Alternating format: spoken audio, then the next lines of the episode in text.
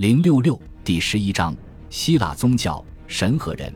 如果非常笼统地将希腊宗教与罗马的、埃及的、古代印度、伊朗的，以及古代近东地区的绝大多数宗教相比较的话，它属于古代多神教。其中的诸神都有各自确定的影响范围。正常的崇拜者并不在诸神中间进行拣选，而是对所有神表达尊敬。忽视一个神意味着拒绝人类经历的某一领域。单个的希腊共同体会给予某一个神特殊的尊崇，但并不排斥其他的神。比如，雅典娜是雅典的保护神，赫拉是萨摩斯的保护人。公元前四百零五年，庆祝雅典和萨摩斯合作的雅典法令上描绘着这两位女神热情握手的浮雕。不过，赫拉在雅典也是一位受到尊崇的女神。而雅典娜在萨摩斯的情况也一样，主神的数量一直很有限。荷马史诗显示了十个重要的神，这些神与德莫忒尔和狄奥尼索斯共同组成了十二主神。这个约定俗成的数字是从公元前五世纪以来被认可的。除了他们之外，还有数不清的次要神灵，有些很模糊，但有些如潘神和宁芙女神。在崇拜中的重要性堪比十二主神中较次要的神赫淮斯托斯和阿瑞斯。尽管谱系有变化，但这十二个神却经常被说成是姐妹兄弟，或者是宙斯诸神与人类之父的孩子。在人们的想象里，绝大多数神都生活在奥林匹斯山上宙斯的宫殿里。这是一个成员众多的庞大家庭，所以他们是奥林匹斯神。与他们形成对照的是定义不甚清楚的冥界之神，这是一群围绕在死亡之神哈德斯及其不幸的妻子珀尔瑟福涅周围的土地神和阴司之神。既然庄稼是从土地里长出的，那么冥界诸神也并不仅仅是天上诸神的反面，甚至奥林匹斯神之手也有在冥界的对应神，比如地下的宙斯。这一有限的主神阵容。如果加上特定的称号，就会在实际崇拜活动中发挥出近乎无数角色的作用。阿提卡的一个宗教日历规定，在不同的日子里，为不同称号的宙斯献上供奉：城市的宙斯、和善的宙斯、审视人类的宙斯、愉悦的宙斯、边界的宙斯、山顶的宙斯。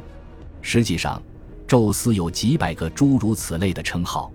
称号有时候说明了崇拜者向神祈求获得的力量。很明显，将军宙斯赠予的财富不如富有的宙斯多。有时，似乎称号的主要作用仅仅是说明在全希腊共同的万神殿里的地区差异。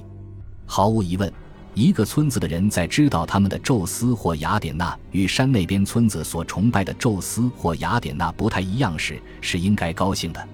在不死的神和行走在土地上的人之间，从没有平等可言。荷马史诗中的阿波罗说：“神有人的形体，他们是被生下来的，可能也有性生活，但是他们不吃人类的食物，也不会变老或者死亡。”品达说：“神和人都来自大地母亲，但是被存在于万物的力量差异分开，一个微不足道，而对另一个来说。”坚实的天庭是他们的固定居所，神是有福的，有着最好的力量和荣誉，而人是不幸的、无力的一天的生物。在黄金时代，人与神一起宴饮，但是后来分开了。这种分开发生在第一次祭祀时，随后的每次祭祀都是对人类的一种提醒，即他不再与神一起宴饮，而是要在遥远的地方为神献祭。只有在特别伟大和辉煌的日子里。神才会造访凡人妇女，然后生下四神的儿子。在神和人之外，还有第三个领域，那是属于英雄的。英雄这个词在希腊宗教里有一种技术性的意味。英雄的能力逊于神，却是人们崇拜的对象。他一般被认为是死去的凡人。这种崇拜典型的地点是坟墓。然而，形形色色次要的超自然神灵也被并入到这一类型。正如在对赫拉克勒斯的崇拜中，英雄和神的区别是很模糊的。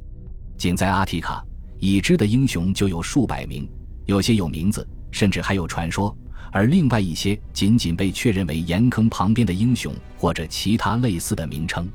这些崇拜里的英雄，并不等同于史诗里的，比如阿喀琉斯、奥德修斯以及其他人。但这两类英雄也不是完全分得开的。很多史诗里的英雄得到崇敬，原因之一肯定是人们认为他们要比一般人更强壮、更辉煌。正如荷马曾经描写的那样，巨大的迈锡尼墓地作为曾经富庶的明显标志，经常成为英雄崇拜的中心。甚至历史上那些曾表现出卓越能力的人物、武士、运动员、殖民地的建立者，也能成为英雄。正是英雄崇拜的地域性，才使他们受人欢迎。这或许才是更重要的原因。英雄保留了对自己尘世生活有限且偏执的兴趣，愿意帮助那些生活在他坟墓周围的人，那些属于以他为奠基人的部落的人。神要与世界共享。但一个村庄或者血缘群体对一个英雄享有专有权，因此，英雄崇拜是某种特殊忠诚的最佳体现。英雄总能造福一方，特别是在战场上，这是他们的天然属性。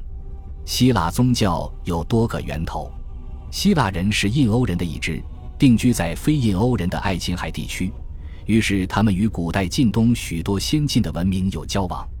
源于所有这些文明源头的因素，促成了希腊宗教这一混合体。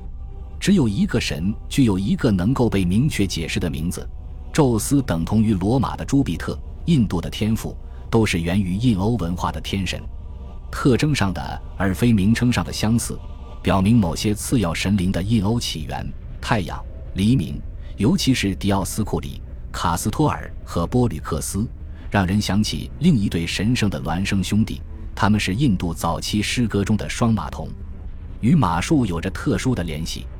另外，与阿弗罗狄忒最为接近的神也存在于近东地区的爱神概念中，如苏美尔人的伊南娜、闪米特人的阿斯塔特伊斯塔尔。这就意味着阿弗罗狄忒具有东方特征，却不是完全起源于东方的个体的神时常表现为一个混合体。这一点不亚于作为整体出现的万神殿。阿尔特弥斯也有一部分近东的特征，属于动物的女主人的类型，但是在阿波罗和赫淮斯托斯的身上却没有非印欧人的特征。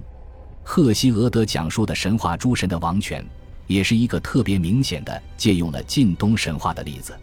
多亏线性文字必在一九五二年被破译了。我们才能对公元前一因四百年到前一千二百年的希腊宗教的情况做一些描述。线性文字比泥板揭示出，米诺斯迈锡尼文明的万神殿在很大程度上已经是古典希腊的万神殿了。宙斯、赫拉和波塞冬这些伟大的神都已经被证实在当时是存在的。同样，阿尔特弥斯、赫尔墨斯和狄奥尼索斯的存在也有不同程度的可能性。雅典娜女神毫无疑问就是雅典娜的前身，几个次要的神也出现了：分娩女神艾勒提亚、战神埃尼阿里奥斯，后来他降为阿瑞斯的一个称号；一神派阿翁也同样被阿波罗吸收了。到目前为止，阿弗罗狄忒、阿波罗和德莫特尔还没有被证实，但他们未必不为人所知。以及在诸神中，比如谁是宙斯之子德里米奥斯。以及在宗教实践和组织上，亦有更多内容我们尚不了解。这一时期的艺术展现出，前希腊的自然女神仍然在宗教中占统治地位。这可能一定程度上被文献中出现的大量匿名女神所印证。但总的来说，米诺斯迈锡尼的神圣世界现在看起来，似乎比仅有几个艺术证据时具有更多希腊特征。公元前一千二百年左右。随着迈锡尼文明的没落，希腊再次进入无文字时代。当书写随着腓尼基文字在公元前九世纪或前八世纪的引进而复兴时，已经出现了从迈锡尼宗教向希腊宗教的关键转折。新的文字被用于记载荷马和赫西俄德的史诗，这是关于希腊宗教最早的文本资料。因为在之前的几个世纪里，我们只有一些零散而模糊的考古学资料。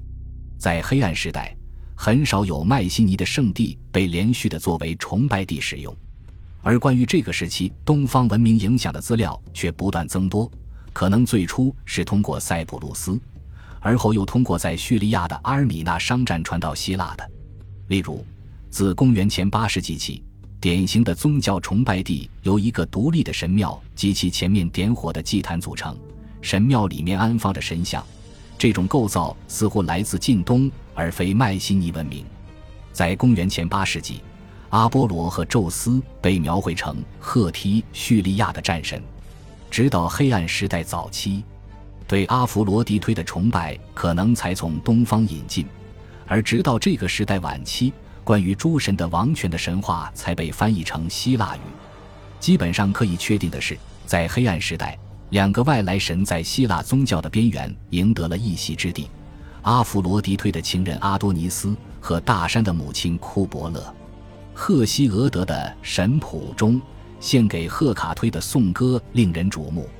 赫卡特最初似乎是小亚细亚的女神，赫西俄德的颂歌则可能反映了希腊人对进入希腊的新崇拜的宣传。